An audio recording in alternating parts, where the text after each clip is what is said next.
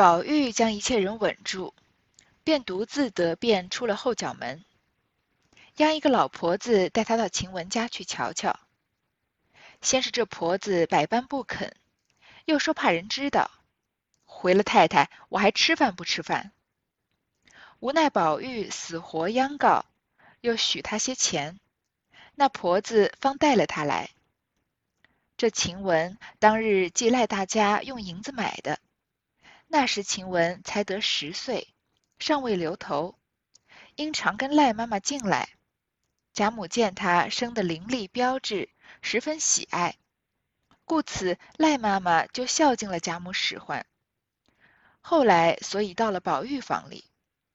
这晴雯进来时也不记得家乡父母，只知有个姑舅哥哥，专能跑仔，也沦落在外。故又求了赖家的收买进来吃公食。这个晴雯、四儿和方官被赶走的闹剧在怡红院结束之后啊，宝玉把其他的人稳住，就跟袭人有了一番关于怀疑他的讨论，然后他就自己出了后角门，他就找一个老婆子，希望他能带他去看看晴雯，到晴雯家去瞧一瞧，因为其实晴雯当场被王夫人赶走的时候。宝玉是没有见到他最后一面的，所以他想去见见晴雯。先是这个婆子不肯，他就说他怕人知道，而且这些婆子平常看到袭文就是强，呃，看到晴雯就是墙倒众人推嘛，他们也平常就很厌恶晴雯，所以当然不希望宝玉去看他。他只说啊，如果回了太太，我饭碗都保不住了，我还吃不吃饭呢？无奈宝玉就是死活央告，一直在求他，又说要给他钱，那个婆子啊才带了宝玉去晴雯家。然后这里就开始说到一些晴雯的身世，她是怎么进贾府的呢？原来她一开始不是进贾家的，她是贾家的这个大掌柜的赖大用银子买的。我们还记得赖大他的儿子其实因为读书已经做到官了，所以赖大自己家其实已经家境过得不错。虽然他是一个仆人的身份，但是他儿子已经自己做官，脱离了可以说相当于是呃脱离了奴籍吧，脱离了。这一家子的奴仆人身份，而且赖大虽然是仆人，但是他在贾家因为已经做到很高级的管家，可以可以说算是个总管家，所以他的日子也过得很好。所以他们家自己已经是这个儿子考上官的时候，已经请了贾家过来吃饭，然后他们家的花园还是贾家人觉得虽然小，但是很别致，也在称赞着的。所以他是赖大，晴雯是赖大一开始买进去当丫鬟的。那个时候晴雯才十岁，还没有留头，就是一个小姑娘。因为他常常跟赖妈妈进来，因为赖大是贾府的总管嘛，那他的妻子也是在贾家做这个仆人的，所以常常带着晴雯来。那贾母呢，她一直就很喜欢长得漂亮的孩子，不管是男孩还是女孩，所以她就很喜欢薛宝琴啊。然后前面这个贾母自己过八十大寿的时候，因为有族人，好像是贾扁的母亲，还有这个贾琼的母亲带了这个小丫头。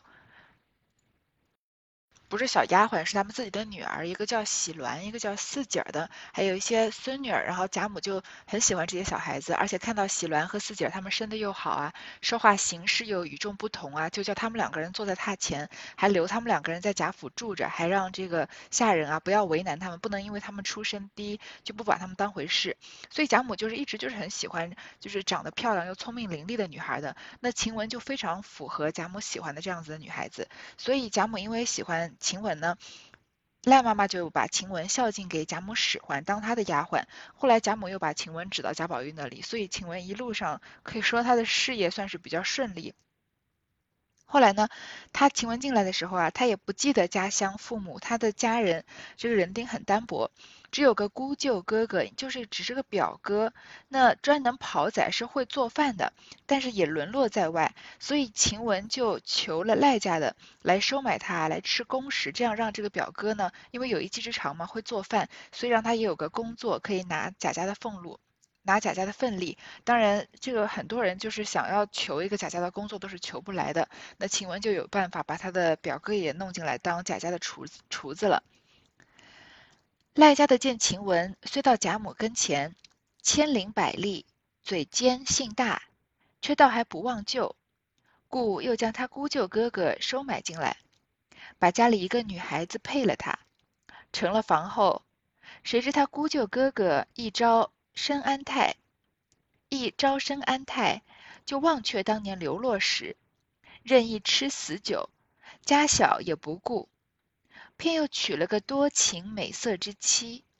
见他不顾生命，不知风月，一味死吃酒，就不免有蒹葭已郁之叹，红颜寂寞之悲。又见他气量宽宏，并无寄亲度枕之意。这媳妇遂自情纵欲，满宅内便延延揽英雄，收纳才俊，上上下下竟有一半是他考试过的。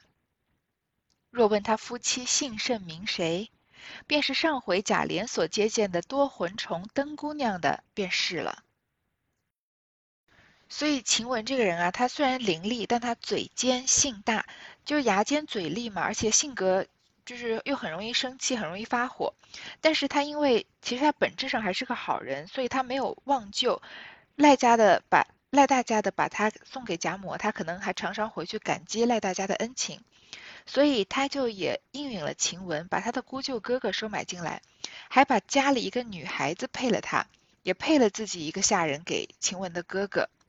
但是成了房后啊，他的哥哥有了工作，有了安身立命之所呢，就忘记当年颠沛流离的时候生活有多么的辛苦了，就每天只顾着吃酒。其实。呃，所有事情都是像有人说小赌怡情嘛，但是如果赌大了，就可能可能会倾家荡产。其实喝酒也是这样，少少少的喝点酒，就朋友聚会的时候、家族聚会的时候啊，可能会比较开心。嗯，但是如果像晴雯的哥哥这样吃死酒，那很有可能就是人生也都会给他毁掉的。就像晴雯的哥哥就是这个样子，就是每天就只吃酒，就是可以说是酗酒了吧，连家小也不顾，自己的妻子啊，自己家里的其他人啊，他也不管。偏偏他又娶了一个多情美色之妻，他的妻子呢不仅长得漂亮，而且是一个很多情的女孩。因为我们前面说过，就是长得漂亮的人，他们一般来说选择就会比较多，那他们做错误选择的机会也比我们普通人来的要多。所以这个女孩子啊，她因为长得很美，所以可能对自己的未来本来就有很多的期望。因为在那个年代，女孩子要改变命运，主要就是看嫁一个什么样的男人嘛。但是自己因为漂亮。觉得应该可以嫁一个还不错的男人，或者嫁给一个有钱的官老爷做小妾也可以的。但是找到了呃这个晴雯哥哥这样子的人，其实这段已经说了，晴雯的哥哥就是多魂虫嘛，嫁就是找到了就是多魂虫这样的人，那每天就回家也不看看自己美貌的妻子，也不想不想着好好经营自己的家庭或者经营自己的事业，就只知道往死里喝酒，每天回来都是醉醺醺的。那这个女孩子。年复一年，也就被熬成了一个，呃，应该是内心极度不满的这样的一个女人。所以，这个女人，她妻子啊，见她不顾生命，不知风月，不管自己的身体，不管自己的这个健身体健康，还有这个命长命短，就是一味的一直吃酒，完全不在乎自己，而且也不知风月，也对自己可能有点不解风情。不免有蒹葭已郁之叹。这个蒹葭已郁呢，其实就是说，呃，地位低的人依附地位高的人，就是说这个人他配不上自己，就是意意思好像一朵鲜花插在牛粪上。因为蒹葭，我们都在呃《诗经》里面学过这句“蒹葭苍苍，白露为霜”。所谓伊人，在水一方。那蒹葭就是芦苇嘛。所以芦苇要倚靠着玉，这两个完全不相干的东西，就像一朵鲜花插在牛粪上一样的意思。就是我我是一块美玉啊，结果居然就下嫁给了这样子一个人，那就觉得对自己的命运觉得很不满。那一个人对自己的处境产生不满的时候，呃，当然以我们现在来说，就是觉得要自己努力改变自己的命运了。但是那个年代，女人要改变自己的命运机会很少。那她又是一个以嫁做人的妇人，所以她对自己命运产生不满，所以她能想到的，呃，报复的方法呢，就是。是在自己丈夫以外的人找寻其他这个情感上的满足，所以她有这个蒹葭以喻之叹，红颜寂寞之悲。她在深闺中是一个就是比较寂寞的一少妇嘛。那又见她气量宽宏，好像自己的丈夫好像对于自己稍微平常。作风稍微水性杨花一些，好像没有什么太大的意见。说他气量宽宏，其实是有点讽刺的意思了。就是怎么会有丈夫因这个自己妻子给自己戴绿帽，还觉得宽宏大量的？这肯定跟宽宏沾不上边。只是因为这个多魂虫，他每天吃酒，根本管不了这些事情嘛。所以他这个媳妇儿啊，就自情纵欲，就想看看上什么人就跟什么人就是来玩一玩，没有什么也没有什么真感情，就是放纵自己的欲望。满宅内啊，延揽英雄，这话也都是曹雪芹以讽刺的话来说的。当然，随意的跟多魂虫的跟别人这个有妇有夫之妇，这个随意的风花雪月，当然算不上什么英雄了。只是说宅内的男人啊，说延揽英雄，收纳才俊，其实都是说宅内的男人，上上下下有一半啊，都是他考试过的。所谓的考试就是都跟他有过不正当的关系。那这里只是好像我们表面上看啊，是在说一个女人她的生活不检点，但其实这也是一个女人的在那个年代一个女人的悲剧。因为一个女人对自己的婚姻本来就没有什么太大的自主性，那。她的主人就是赖大和赖大家的，把她指给什么人，她就只能委身嫁给什么样的人，不管她对自己的未来有怎么样的期待。但是，然后她嫁了这个人之后，这个人又确实是一个很不符、没有办法符合她期待的人，甚至对她也是不管不顾的。自己明明这么美、这么好，自己的丈夫却要在外面一味的这个吃酒作乐，然后回到家里面就可能不省人事。那她对这个生活就有很多很多的欲求不满。那她的欲求不满只能。在他的以他的那个地位，他那个年代的文化水平，没有别的方法发泄，所以就觉得那干脆我也自情纵欲好了，反正你就是一天到晚在外面吃酒嘛，放纵自己喝酒，那我也放纵自己，因为我就是找不到情感上的满足，所以他就是到处找人，希望满足他这个情感上面的一种缺失，所以其实也是很可怜的。而且以这个方方以这个方向看啊，说上上下下有一半是他考试过的，那。就是不管是什么样情感上的问题，我们永远都不能只看一方的错误，尤其是不能只盯着女性的错误来看，因为我常常说到，就是这个社会对女性的道德标准比对男性要高一些，那对男性在成就上的标准比对女性高一些，这是一个我觉得我个人认为是个不可否认的事实吧。但是以多多姑娘这样子水性杨花的这个风格来看，其实贾家的下人很多生活就是完全没有检点可言，觉得有有这个女。这个女的，她好像呃很方很自然，很很方便，不需要什么代价就可以跟他在一起，那何必不玩弄玩弄一下呢？所以从主人上面，贾珍啊、贾赦啊这些呃不检点的人，他们就到处水性杨花、寻花问柳，那。这个上梁不正下梁歪，下梁歪，贾家的下人是不可能好的，所以上上下下有一半都跟多多姑娘发生过这个不正当关系。所以说问他父亲姓甚名谁啊？就是上回贾琏还说贾琏所接见的，你看这一切这都是一个比较幽默的讽刺的方法来说，说他接见多的多魂虫灯姑娘的便是了，就说其实他是跟贾琏有过不正当的关系嘛，就是贾当时贾母还是怪贾琏，是说不是怪他说你。背着妻子去偷情，而是说你怎么什么不上档次的女人你都搞这样子。但是前面说多魂虫的妻子叫他叫他做多姑娘，这里又叫成灯姑娘，那就是可能前后连贯的一个失误了。我们也知道《红楼梦》越往后看就越不能深究它的细节了。目今晴雯只有这一门亲戚，所以出来就在他家。此时多魂虫外头去了，那灯姑娘吃了饭去串门子。只剩下晴雯一人，在外间房内趴着。宝玉命那婆子在院门撩哨，他独自掀起草帘进来，一眼就看见晴雯睡在芦席土炕上，幸而侵入还是旧日铺的，心内不知怎么才好，因上来含泪伸手轻轻拉她，敲唤两声。当下晴雯又因着了风，又受了他哥嫂的歹话。病上加病，嗽了一口，才朦胧睡了。忽闻有人唤他，强展心眸，一见是宝玉，又惊又喜，又悲又痛，忙一把死攥住他的手，哽咽了半日，方说出半句话来：“我只当不得见你了。”接着便嗽个不住，宝玉也只有哽咽之分。现在晴雯，因为她只有这一个亲戚，虽然她的哥哥不成器，嫂嫂嫂嫂又在外面寻花问柳，所以不能说寻花论，又在外面水性杨花，但是她只有这一个亲戚，一个女孩子出来无依无靠的，就只能住在她这个表哥表嫂家。这个时候多魂虫已经外头去了，你看多魂虫一贯的出去吃酒了，那灯姑娘啊吃了饭去串门子，又是不知道跟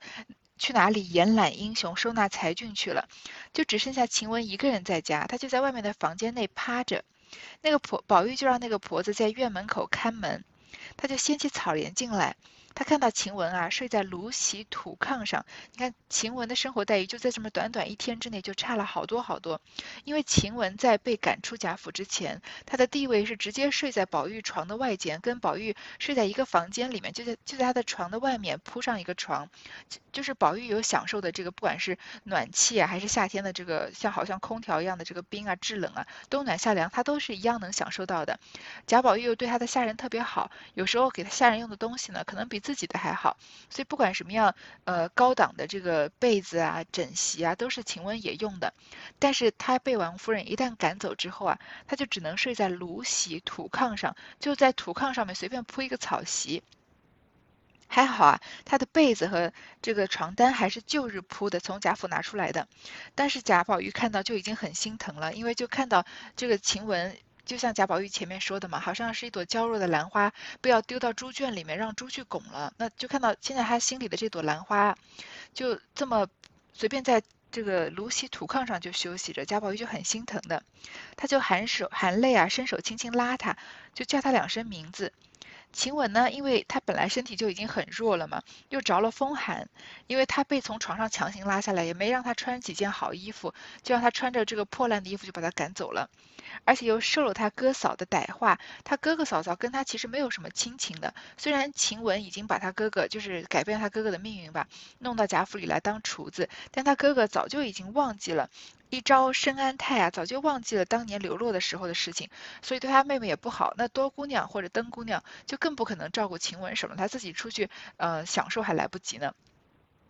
所以可能对他说了一些不好的话，因为晴雯这会儿被赶出来了嘛，那被赶出来，哥哥嫂嫂也没有什么好话说的。他病上加病啊。咳了一整天，才刚刚睡下去，突然听到有人叫他名字，就强展心眸，这个勉勉强啊，就逞逞强着把眼睛睁开，一看到是宝玉啊，他又惊又喜，又悲又痛。看到宝玉当然很惊喜，他以为一辈子也再也见不到宝玉了，但是看到他又很难过，因为上一次见到他的时候还是在贾府里面伺候，现在他已经被赶出来，已经变成一个普连普通人都不如的，呃，而且是个病人了，他一把死。攥住宝玉的手，哽咽了半日，才说出半句话：“说我只当不得见你了，我只以为再也见不到你了。其实千言万语就饱含在这半句话里面。还话还没说完啊，就一直咳嗽不停。那宝玉呢，也只能在旁边垂泪，只有哽咽。晴雯道：“阿弥陀佛，你来得好，且把那茶倒半碗我喝。渴了这半日，叫半个人也叫不着。”宝玉听说，忙拭泪问：“茶在哪里？”晴雯道：“那炉台上就是。”宝玉看时，虽有个黑纱吊子，却不像个茶壶，只得桌上去拿了一个碗，也甚大甚粗，不像个茶碗。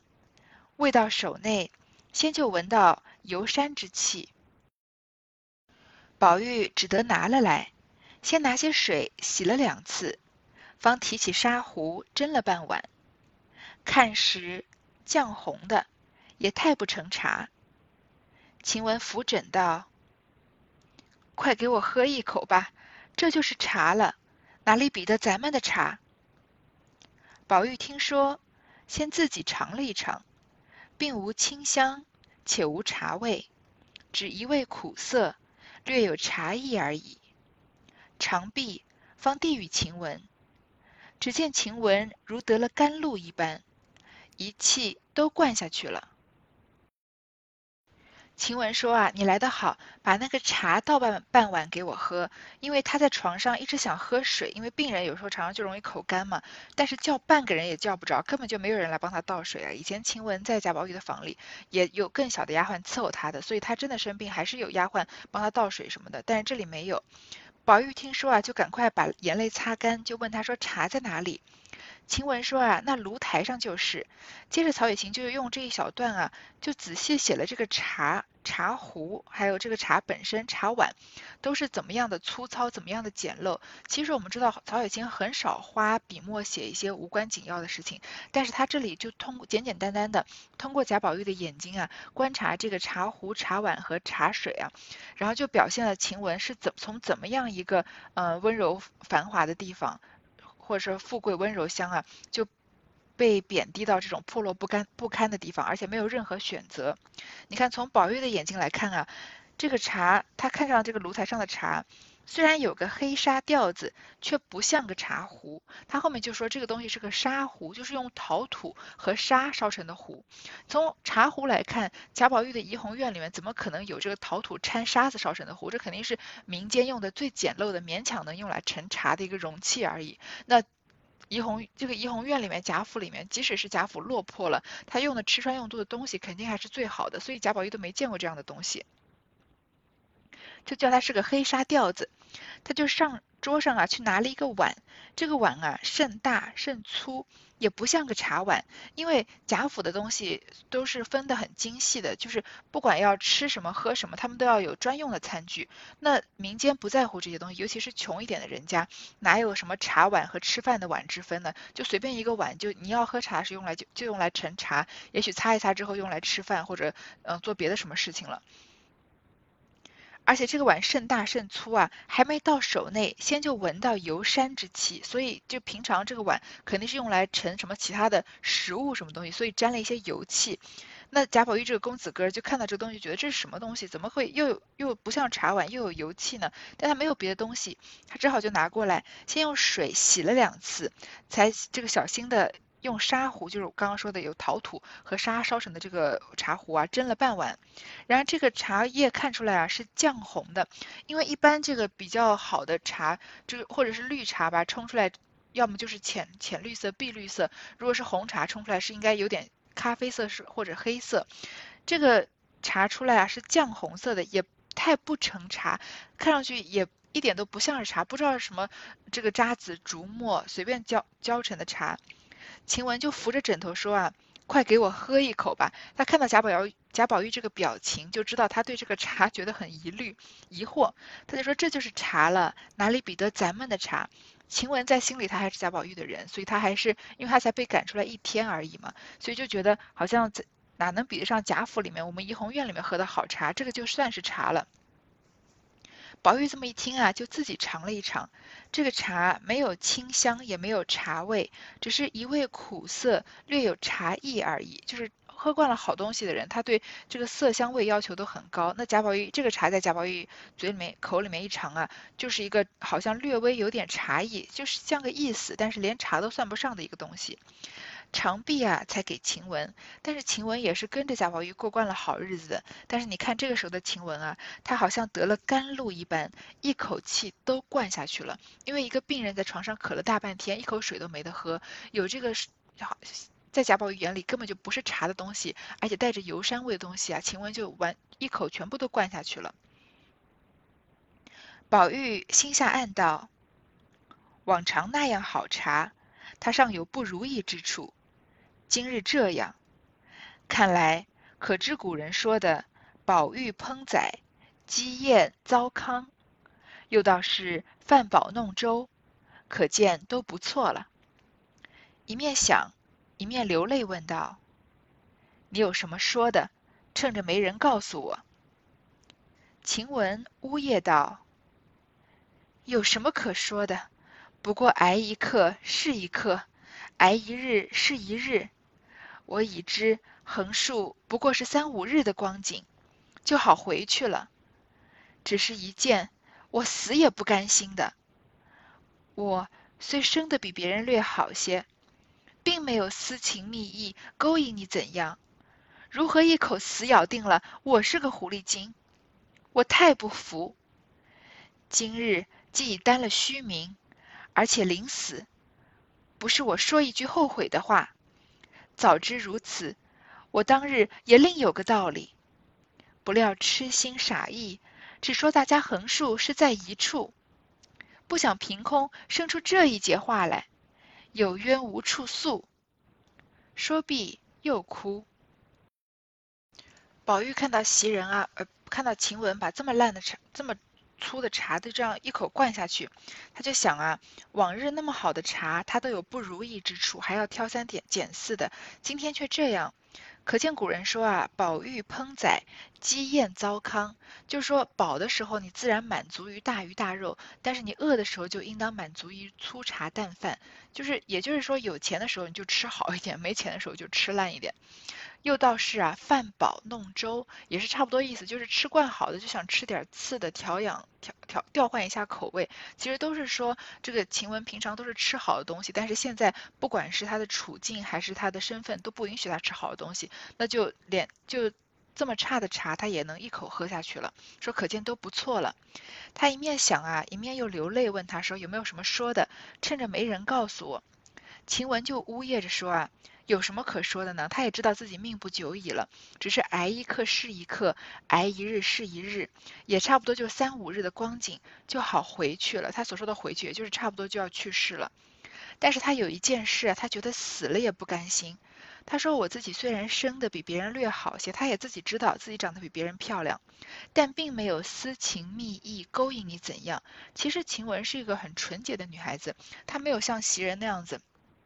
你想想，如果宝玉当你当时这个梦游通这个警幻仙境回这个回神来的时候醒过来，遇到的不是袭人在他身边，而是晴雯在他身边，然后要拉晴雯去试一番贾宝玉出世云雨情的话。那晴雯肯定是，呃，以她的性格，是二话不说，当着面啐他一口就会走掉的，而不是像袭人这样，就这么仔细想了一想，觉得自己反正以后也是宝玉的人，就趁这个机会就没有怎么拒绝，就半推半就的跟宝玉发生了这个关系。晴雯是不会的，她还是一个很纯洁的女孩子。你能说晴雯对贾宝玉完全没有情吗？这是我觉得这是不太可能的。在他这个病晴雯永补雀金球的时候，那他。对贾宝玉的感情就表现得淋漓尽致。他在自己病得很严重的时候，就因为贾宝玉的这个呃别人送的这个袍子被他被火星子沾到了，没有人能补，那所以他不想让贾宝玉第二天在贾母面前为难，所以他就强撑着病体帮贾宝玉用这个界线的方法，只有他会补，把贾宝帮贾宝玉把这个外袍补好了。这就是一定是要对自己爱的人才能表才能做出来的这样子。可以说极大的努力和极大的牺牲吧。事后别人在嘲笑他，晴雯就是不言语，一味的傻笑，其实他的心意也是不言自明。他对贾宝玉是有情的，但是晴雯不屑像袭人那个样子，嗯，在贾宝玉面前这个讨好求欢啊。所以他甚至他他的不屑从很多方面都表现得出来。我们上一回。我在说是谁害死了晴雯的时候，就说这个袭晴雯是当着袭人的面讥讽他，说你鬼你们鬼鬼祟祟干的事儿也瞒不过我去，这明公正道连个姑娘还没正上呢，这个还是当时是。他这样骂袭人，我们都为袭人很打抱不平，但是也能看得出来晴雯的立场。而且他后面也说到晴雯，呃，这个贾宝玉和碧痕说他们洗澡洗的到处都是水什么，所以他常常他勇于揭发这样的事情，因为他很不屑做这样的事情。所以晴雯其实是个内心真正干净的人，可是这样干净纯洁的女孩子，却恰恰是为了一种呃因。让王夫人以这种莫须有的说他勾引贾宝玉狐狸精的这种跟他完全相反的，呃这样的罪名给赶出去了，所以晴雯心里面特别的不平，说我并没有私情蜜意勾引你，为什么一口咬定了说我是个狐狸精呢？晴雯就觉得自己太不服了，而且她担了虚名啊，而且快要死了，她说不是我说一句后悔的话，如果早知道我今天也要担这个虚名，那我之前我当日也另有个道理，我之前就。为什么要这个遵从我的本心，就做这种呃，应该说出淤泥而不染的，不像别的女孩子这样讨好你呢？如果早知道我担这个虚名的话，那我也跟他们同流合污就算了。这其实是晴雯的一个气话。其实即使他知道自己担这个虚名，他的性格也不容许他呃做出像晴雯、像袭人、像碧痕那样的事情。说不料啊，我痴心傻意，我只说大家横竖是在一处。晴雯也像黛玉那样了解贾宝玉的，所以贾宝玉要去给林黛玉送两个旧手帕，只能让晴雯去，不能让袭人去，对吗？他只是觉得大家都在一处，像贾宝玉说的那样。但是不料有人因为这个话大做文章，生出这一节话来，所以他有冤无处诉。说毕啊，就又哭起来。宝玉拉着他的手，只觉瘦如枯柴。晚上又带着四个银镯，因气因气道：“且卸下这个来，等好了再戴上吧。”因与他卸下来，塞在枕下，又说：“可惜这两个指甲，好容易长了二寸长，这一病好了，又损好些。晴雯拭泪，就伸手取了剪刀，将左手上两根葱管一般的指甲齐根脚下，又伸手向背内将贴身穿着的一件旧红绫袄脱下，并指甲都与宝玉道：“这个你收了，以后就如见我一般，快把你的袄儿脱下来我穿，我将来在棺材内独自躺着。”也就像还在怡红院的一样了。论理不该如此，只是担了虚名，我也是无可如何了。宝玉听说，将宽衣换上，藏了指甲。晴雯又哭道：“回去他们看见了要问，不必撒谎，就说是我的。既担了虚名，索性如此，也不过这样了。”宝玉这个时候拉着晴雯的手啊，觉得她的手已经瘦如枯柴，因为她已经病病了很久了，很多长时间不能吃饭了。但是她手腕上还戴着四个银镯子，他就气到是哭泣的气啊，说把这个银镯子先卸下来，等好了再戴上吧。就把他的镯子从他的手臂上卸下来，塞在他的枕头下面，然后又说啊，可惜你这两个指甲留了二寸长，因为晴雯其实虽然是个仆人，但是她也是个很娇贵的。就贾宝玉身边的这个女仆嘛，所以她的指甲都长养得很好看，像水葱一样。其实前面有专门描述过晴雯的手有多美的，就是在她生病的时候，其实贾宝玉在这个偷偷的找个太医来给她看病，这个帘子垂下来啊，因为太医要给晴雯把脉，是个新来的医生。然后晴雯把这个手伸出去，然后太医看她的手，然后闻到那个香气就已经入了迷了，然后就看到她的手这么的娇贵，然后这个长长的，呃。这个葱绿的指甲，这个像水葱一样的指甲，这个凤仙花染染的大红的颜色，然后就意乱情迷，当时有有一点不禁看呆了，一时就根本就没有想到这里面原来是个丫鬟。她当然是以为是个小姐，所以晴雯的手很美，当然她本整个人都很美，但她的手和她的指甲特别的美，在前面已经着重的描写过。贾宝玉看到这个指甲就觉得很可惜，好不容易留了两寸长，说病好了呀，又会损磨损一点，才会再好一点。晴雯把眼泪擦擦干啊，伸手就取了剪刀，把左手上两根葱管一般的指甲齐根脚下，把这个指甲连就是剪到这个甲床的这个地方。然后这两寸长的指甲，又伸手把背内贴贴身穿的一个旧红绫袄，这个女孩子贴身穿的这个袄子脱下来，把指甲一起交给贾宝玉，说你收了，以后就像见到我一般。然后又让贾宝玉把他的这个贴身的袄子啊脱下来给我穿，说将来啊我在棺材内独自躺着，就还像还就像还在怡红院一样了。第一次，或者是不管哪一次读到这段的时候，都觉得特别的难过，就是有点像跟贾宝玉一样的心情，觉得鼻酸，很想哭。就是晴雯是一个被人冤枉成这个样子的女孩子，她到这个时候，她因为，但她又是个性格很刚烈的女孩子，一直到现在，她都觉得，我既然担了这个虚名，但是我从来没有做过这样的事情，但我担了这样的名声，那我就真的把。他又真的喜欢贾宝玉吗？我就真的跟贾宝玉交换这样的定情信物，我们互相互相交换了贴身的衣物，那我们就相当于是有了夫妻之实了。其实即使晴雯即使到死，她都是很干净很纯洁，没有跟贾宝玉发生过任何事任何这个男女之间的事情的。但是她因为担了这个虚名，她就觉得既然担了，我就要啊把这个事情做到底。虽然感觉说把这个指甲剪下来送给贾宝玉啊，这个。行为在我们现在看来觉得有一点奇怪，但是对于古代的人来说啊，这个头发和指甲才是送给爱人很深情的礼物。因为我们当时因为有一句话叫做“身体发肤受之父母”嘛。不敢浑髓孝之始也。我的身体发肤都是我的父母给我的，这个父精母血，所以我不能把自己的东西、自己身体上的东西自己轻易的浑水。我要好好的爱护他们，这样才是一切孝顺的最原本、最开始。所以保重自己的身体啊，其实是对父母孝顺的一种表现。所以他把自己身体上的东西送给男子啊，就是把这个男子看得比孝顺父母更重要，这是他对一个男子爱的象征。其实这段这个段也是对比着前面一个。情节写的，就是贾琏好不容易跟这个多姑娘搭上线，趁着王熙凤生病的时候，然后两个人就是眉来眼去了半天，最后就是打的这个火热嘛。但是多姑娘当时啊就送给贾琏一缕头发，但是多姑娘送给贾琏头发。